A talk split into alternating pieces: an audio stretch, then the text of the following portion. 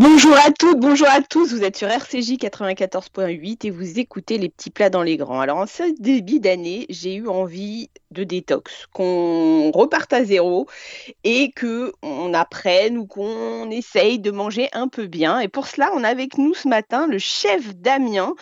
Euh, chef Damien, bonjour. Bonjour, ça va? Ça va et vous? Merci d'être avec nous sur RCJ. Vous êtes le co-auteur euh, avec euh, Michel Simès du livre Mangez bon, mangez bien aux éditions W Book with Passion. Alors ce livre, il est génial parce que si on a vraiment envie de faire des efforts, vous allez nous aider. Expliquez-nous comment on peut commencer l'année avec des bons principes à adopter pour avoir une bonne santé. Enfin, des principes alimentaires, hein, dans le sens. Bon, voilà. En fait, en fait, ce livre, à la base, c'est pas... Euh, c'est pas euh, une, quelque chose pour euh, donner des conseils. Enfin, c'est pas euh, c'est pas forcément euh, un livre où on peut, on peut se, se, restreindre. En fait, c'est c'est comme son nom mhm. l'indique, c'est manger bien, manger bon, c'est-à-dire qu'on va on va cuisiner des choses super super bonnes, on va se faire plaisir à table, mais surtout qui restent saines et équilibrées. En fait, on est vraiment sur l'équilibre, sur des choses simples de, de, de tous les jours. Mais c'est génial, ça veut pas dire ne plus manger.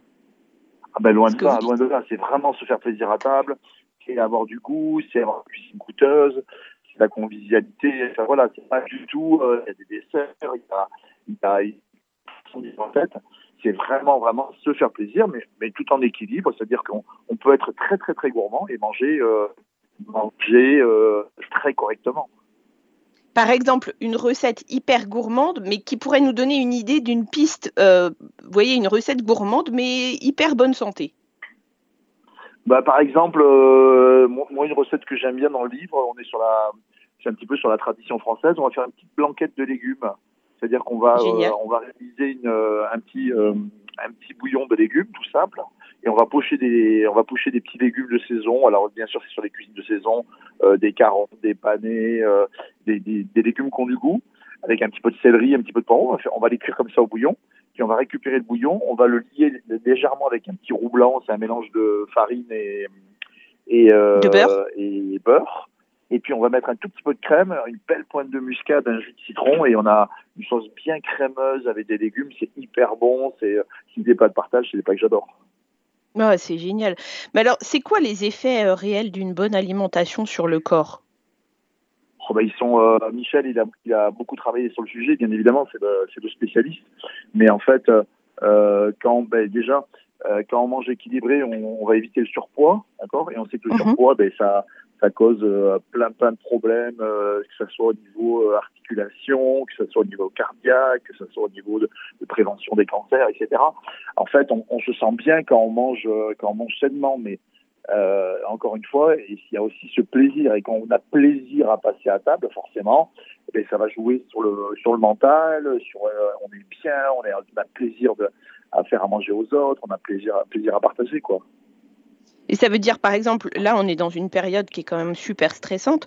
Ça veut dire qu'il y a des, des, aliments à privilégier, par exemple des aliments euh, anti-stress ou des aliments anti-fatigue si on est vraiment épuisé. C'est horrible de, de, de, de commencer l'année en disant qu'on est fatigué, mais c'est un peu le cas. on est, est tous chaotiques. Hein. C'est vrai que l'année a été difficile. Donc en fait, nous, moi, ce que j'aime bien, c'est des choses un petit peu toniques. Bah, déjà, les, les, euh, on, va, on va faire des, des mariages entre les céréales, les légumes, on va mettre beaucoup de légumes. Puis on va mettre du goût parce que euh, moi, je suis un peu du sud, donc euh, pour moi, la cuisine, c'est le goût. Donc on va mettre des herbes aromatiques qui sont très très bonnes pour la santé parce qu'il y a, il y a plein de il y a plein de d'antioxydants on va mettre du curcuma, on va mettre du gingembre, on va mettre des, des, des épices, enfin voilà, on va en faire de la cuisine qui a du goût, là, et c'est la cuisine joyeuse en fait. Et la, la cuisine joyeuse, la cuisine euh, gourmande et, équilibrée, ben, elle, permet, elle permet aussi de d'être bien dans son corps et puis de d'être bien dans sa tête, parce que quand on, on se régale, ben, on, on sourit et puis voilà, on passe un bon moment. Et est-ce que, du coup, est-ce qu'on peut se dire qu'il y a des aliments à bannir? Non, non, très honnêtement, non, on n'a on pas, on pas essayé. Il y, a des, il y a de la viande, il y a du poisson, il y a, il y a, un petit peu tout dans le livre. Il y a beaucoup d'inspiration sur la cuisine du monde. Il n'y a aucun, aucun aliment à bannir. Alors si, si, euh, aucun aliment naturel à bannir. Par contre, ce qu'on va bannir, c'est tout ce qui est euh, euh, transformé par l'industrie agroalimentaire, tout ce qui est des graisses trans, tout ce qui est les additifs, etc. Ça, c'est bien évidemment à bannir. Et puis, euh, sinon, il n'y a aucun aliment qui est mauvais en soi. Il suffit juste de le manger avec modération, quoi. On a le droit d'aller Mais c'est quoi des graisses trans Ça correspond à, quel type de gras? Allô? Allô? Allô, allô? Oui, je vous ai, je vous ai toujours. Donc, du coup, je, vous posais la question les graisses trans, ça correspond à quel type de gras? Ben Ça, c'est des, des, des, gras qui sont transformés par l'industrie qui sont transformés dans, par l'industrie alimentaire, qu'on retrouve dans les biscuits, qu'on retrouve dans plein de préparations. Et malheureusement, ces, ces gras, ils sont pas très très bien euh, assimilés par l'organisme et donc ils vont créer des, des graisses qui sont compliquées à enlever donc, alors, ma, question suivante, c'était quels sont les risques d'une mauvaise alimentation? Ça veut dire que ce que vous me dites là, par exemple, un des risques qui peut, euh, qui peut arriver, c'est que ces gras forment des, des, sortes de bouchons et qu'on ait, par exemple, euh, des problèmes cardiaques ou ce genre de choses. Mais qu'est-ce qu'on peut avoir euh, comme... Des maladies cardiovasculaires, de l'obésité. voilà, en fait, on, a, on a intérêt, tous les, toutes les études le prouvent, plus on mange sainement plus on va vivre longtemps et surtout en bonne santé. Et ah, ça, il peut y avoir quoi d'autre? Hein. De quoi, pardon? Mais toujours, toujours en se faisant plaisir. Moi, je, moi, je, suis un gourmand, je suis un épicurien, donc euh, cette notion de plaisir et de joie d'être à table, c'est important. Et alors, par exemple, là, on est au mois de janvier, on a envie de se faire plaisir tout en restant détox. Vous nous avez parlé de la blanquette de légumes. Qu'est-ce qu'on pourrait avoir comme autre recette un peu sympa et super, euh, super santé? Alors, euh, des, recettes, super simples. alors, si, on parle de, de, céréales, on peut faire un petit, on peut faire un petit gratin de, on, va, on va cuire des, céréales. plus on varie les choses, mieux c'est. Hein. On va, on va cuire du quinoa, même si c'est pas une vraie céréale, mais on va cuire du quinoa, du blé, euh, du, on va faire un petit mélange, on va les cuire. Et puis on va, on va prendre des petits légumes, on va les faire sauter, on va mettre une pointe de curry, on va mélanger tout ça on va, mettre un petit peu d'huile d'olive, plein d'herbes, et on va faire un, mettre un tout petit peu de fromage dessus, on va gratiner tout ça. C'est hyper bon, quoi, avec une petite salade verte, c'est bon, c'est frais, euh, puis c'est des pas de partage, encore une fois, c'est la convivialité. C'est génial. Vous auriez un petit truc santé à nous donner, par exemple, un petit truc santé ou une épice qu'on pourrait rajouter qui donne vraiment un twist santé à chaque plat? Alors moi, moi mon, mon, petit, mon petit secret pour, euh, pour manger léger, manger équilibré, ben c'est ben, en fait, j'ai dans, dans mon jardin, j'utilise des herbes aromatiques, j'ai du romarin, de la sarguette, j'ai de la sauge, etc. Donc ça, ça j'en use et j'en abuse. Et puis, euh, ce que j'aime bien, c'est l'acidité, en fait. Moi, je suis, un, je suis un amoureux de l'acidité parce que je trouve que l'acidité, ça met de la fraîcheur, ça met de la, ça met du goût, ça met de la gourmandise. Et donc, euh, quand je mets euh, quand je mets une petite pointe de citron, euh, une pointe de vinaigre dans une sauce ou, ou sur des légumes, c'est toujours très très bon quoi. Vous nous parlez beaucoup de légumes, mais ça veut dire qu'il faut essayer de ne pas trop mettre de protéines animales, par exemple, pas trop de viande, pas trop de poisson, ou si, c'est pas grave? Non, non, non, non. on, on, peut bien évidemment se régaler avec du poisson, de la viande et des volailles mais on va en manger un petit peu moins. On va en manger euh, trois, quatre fois par semaine en quantité raisonnable et surtout de la volaille, la volaille ou la, des viandes de boucherie de qualité, quoi. D'accord? Bien élevées, euh, pas trop industrielles. Et euh, oui, oui, vive. Et le poisson, c'est possible. Le poisson, le poisson aussi. Un poisson gras, alors soit, soit un poisson maigre, soit un poisson gras. Et on devrait manger une fois par semaine un poisson maigre et une fois par semaine un poisson gras. D'accord. Et c'est quoi alors justement la proportion de protéines qu'on doit manger par semaine pour que ce soit sympathique? Bah, moi, moi, moi, personnellement, moi, la protéine animale, c'est 3-4 fois euh, dans un repas par semaine. Quoi.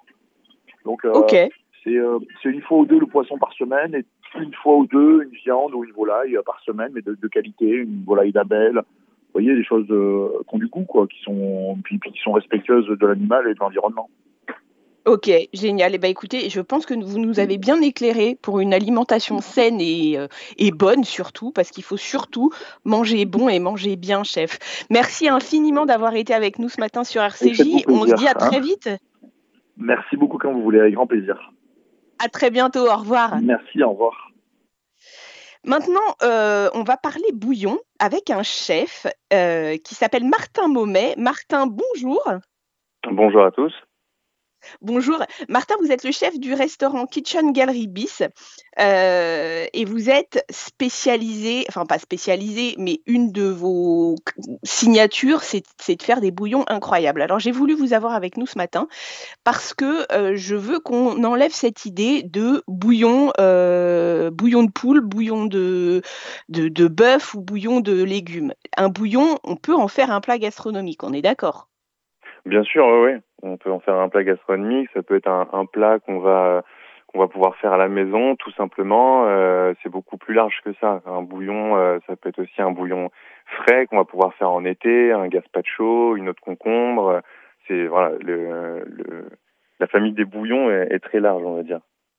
Parce que vous, vous êtes un chef qui a, qui a quand même un, un super CV. Vous, vous, avez fait une saison au Biblos à Saint-Tropez, vous avez été au groupe, dans le groupe Ducasse, et puis mmh ensuite euh, avec William Ledeuil. Donc, du coup, vous saurez nous dire si on peut faire des bouillons avec tout. Ça veut dire qu'on peut faire des bouillons sucrés, salés. Comment ça se passe? Eh ben oui, on peut faire des bouillons avec tout, bien sûr. On peut faire des bouillons, comme vous avez dit, avec la viande, avec les légumes, mais aussi des, des poissons, des crustacés, les coquillages. Euh, ah, nous, on, ne mange pas euh, trop, de coquillages, mais ok. Alors, euh, on, on, fera plutôt poisson. oui, poisson. Bah, le poisson, ce qui est intéressant, c'est qu'on peut travailler les têtes, les arêtes, ou même des fois des poissons entiers, type les, poissons de la, bouillabaisse, qui ont, beaucoup de goût. et puis garder les chairs beaucoup plus délicates bah, pour agrémenter le bouillon, une cuisson dernière minute. Enfin, c'est ce qui va être très intéressant dans le bouillon. Euh, le bouillon qu'on sert au restaurant, euh, euh, c'est pas que le bouillon à boire, c'est un bouillon qui va avec une certaine complexité dans l'assaisonnement, avec des vinaigres, des sauces soja, des jus d'agrumes, beaucoup d'infusions. Et surtout, ce qui va être important, on va dire, c'est la, la, garniture de ce bouillon. Euh, ça peut être, bah, comme je vous ai dit, de la viande, des légumes, mais on va le condimenter avec des herbes aromatiques, beaucoup d'aromates. Et le produit, en fin de compte, il va être là comme, euh, comme liant de tous ces produits, qui va juste euh, terminer euh, l'assaisonnement, même des fois finir une cuisson d'un produit un peu plus délicat, je veux dire comme de la langoustine ou, du foie gras, ou bien en parcimonie, hein, mais, qui va terminer juste la cuisson au moment de, le servir avant la dégustation. D'accord, donc en fait, euh, on peut dire que c'est assez simple de faire un bouillon, mais, euh, mais en réalité, c'est le choix des ingrédients qu'on met dedans qui va être euh, pas complexe, mais qui va être décideur bah de, de, tout. C'est ça. le bouillon, c'est ça peut constituer un, repas entier. ce qui est bien, c'est que c'est un, un, repas qui est, qui est sain. au restaurant, après, avec le restaurant, c'est sûr qu'il y a des choses euh, un petit peu plus complexes, mais euh, si vous voulez, l'assaisonnement, c'est quelque chose de très personnel aussi. Euh, par exemple, nous, au restaurant, on fait des choses très simplement, mais ce qui va être un peu plus complexe, ce que je disais, c'est la, la, balance entre l'acidité, le sucré, l'amertume et le piquant, mais ça reste quelque chose de personnel. Le mieux, je dirais, c'est de s'inspirer plus de, de recettes qui nous plaisent, euh, pour en faire euh, quelque chose de plus personnel. Ça veut dire que, par exemple, dans un bouillon sucré, comment on va pouvoir lui donner une petite touche personnelle? Ah, dans le bouillon Et à quoi ça servirait de faire un bouillon sucré surtout? Euh, bah, ramener de la fraîcheur. Euh, là, en ce moment, par exemple, on est dans la saison des poires, des coins. Euh, on peut très bien faire confire nos, nos, poires et nos coins dans un, dans un sirop très léger en sucre et récupérer ensuite ce, ce, ce sirop eh ben, en l'assaisonnement en l'assaisonnant euh, avec des infusions euh, je pense par exemple à la verveine à la menthe avec euh, des aromatiques. On peut le redélier avec quelque chose. On peut même rajouter peut-être bah, ce que je disais des jus d'agrumes. En fait on va lui apporter beaucoup de fraîcheur pour casser un petit peu ce, ce sucre du sirop et on va bien vraiment tout utiliser. On peut récupérer aussi bah, les peaux des fruits, les peaux des agrumes euh, pour, pour donner un peu plus de goût à, à, ce bouillon. Mais c'est vrai qu'il y, y, a énormément de choses à faire. C'est ça qui est, qui est génial. Moi, je me, suis lancée, euh, je me suis lancée pendant les fêtes de fin d'année à faire des marrons glacés. Et je ne sais pas pourquoi, j'ai récupéré le sirop des marrons glacés. Donc, il, il, a, réellement un goût de marron, en vrai. Donc, je l'ai gardé, je l'ai mis dans des pots. Ça veut dire que ce sirop-là peut me servir de base de bouillon sucré, par exemple? Bah, si vous avez un sirop déjà très épais, je dirais pas comme base de bouillon. Euh, vous pouvez par contre utiliser une base de bouillon, je dis une, une autre cuisson d'un fruit, d'un fruit, et venir venir l'assaisonner, le sucrer légèrement avec euh, ce sirop de marron. Ça peut être quelque chose de très intéressant. Je l'ai pas fait, mais ça peut donner des idées. ok, je comprends. Alors du coup, on peut on peut vraiment se dire que ce qui donne du goût à un bouillon, c'est ce qu'on va y mettre. En vérité, que ce soit des herbes, des, C'est la chose la plus importante. Après, euh, qui va vraiment donner du goût aussi, c'est le, le, choix euh, de ce qu'on va mettre, euh, la partie du produit qu'on va mettre. Par exemple, les légumes. Les légumes, bah moi j'aurais tendance, par exemple là en ce moment en hiver, les légumes racines, il va falloir plus être sur une cuisson longue pour mhm. bien extraire le maximum de saveur. Par, mais par exemple au, au, printemps, quand on a les petits pois, on peut très bien faire un, un bouillon de petits pois, mais avec une cuisson beaucoup plus courte. Donc voilà, c'est des, petites techniques qu'il faut bien respecter. Mais euh, encore une fois, c'est quelque chose de très personnel.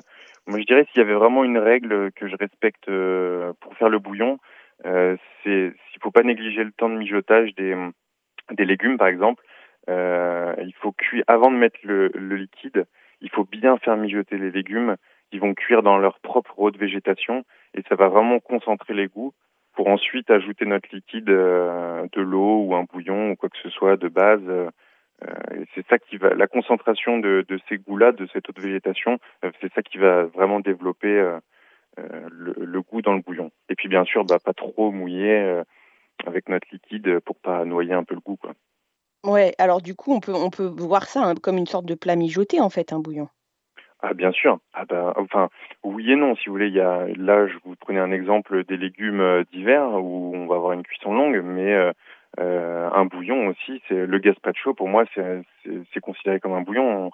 On, on, mixe, on fait mariner quelques tomates euh, en été et on les mixe. Ça nous fait comme un bouillon. Après on l'aime plus ou moins liquide ou plus ou moins épais. Mais là pour le coup le, le légume va pas va pas mijoter. Donc c'est vraiment une, une grande famille. Alors, ma dernière question, et ça n'est pas la, moindre question, euh, on peut congeler un bouillon, ça va pas altérer le goût, la congélation d'un bouillon? Bah, Ça va reprendre un petit peu ce que je disais juste avant. Euh, mm. Si on congèle un bouillon, euh, on va dire d'hiver, entre guillemets, non, ça va pas altérer le goût. Il faudra juste, quand on, on va le remettre à bouillir, peut-être rectifier un peu l'assaisonnement. Euh, mais euh, ça se conserve très bien. Euh, justement, quand la difficulté d'un bouillon, souvent, c'est qu'on en fait des grosses quantités. Autant être bien organisé, se le faire congeler dans des petites poches qui vont aller au congélateur et le sortir petit à petit. Si, par exemple, en été ou en printemps, on part sur des légumes un peu plus délicats, type tomate ou les petits pois que je prenais en exemple tout à l'heure, là, c'est quand même, enfin, toute la toute la richesse, on va dire, c'est de le faire frais, quoi. C'est de le boire, boire frais que le, la congélation va, va cuire un petit peu le légume et on va pas avoir un gazpacho fraîchement mixé. On pourra jamais avoir le même euh, résultat. Génial. Eh ben chef, merci d'avoir été avec nous ce matin sur RCJ. Merci à vous. À très bientôt. Au revoir. Merci. Au revoir on va continuer euh, avec, une, avec Dimitri Osterlink, qui est le fondateur de la marque Jimber, qui est, qui, euh, qui est, en fait, je voulais vous parler de cette boisson parce que cette boisson, c'est celle que tout euh, le monde de la cuisine utilise quand ils ont des petits problèmes, qu'ils ont trop mangé ou que voilà. Donc, je voulais vous parler de cette boisson. Dimitri, bonjour. Bonjour, Annabelle. Comment ça va? Très, très bien, très, très bien. Voilà, ici, en Belgique, il fait, fait pas super beau, mais tout va bien sinon. Ouais, bah chez nous non plus, rassurez-vous. Hein. Euh. Dimitri, racontez-nous comment vous avez eu envie un jour d'associer le gingembre et le citron pour en faire une boisson. Ah, alors, euh, je dois vous avouer qu'il y a un lien avec la France, justement. Euh, ah. toute, toute l'histoire de Jimber, hein, c'est une longue recherche euh, pour, pour essayer de, de trouver une alternative euh, valable, saine euh, et peu sucrée euh, à la consommation d'alcool. Euh, j'adore le vin, j'adore tout ça, mais bon, voilà, hein, un certain âge, peut-être plus tous les jours. Euh, en tout cas, moi, ça ne fonctionnait pas super bien et, et je, cherche, je cherchais mais désespérément une alternative. Et un jour, en France, on était en vacances.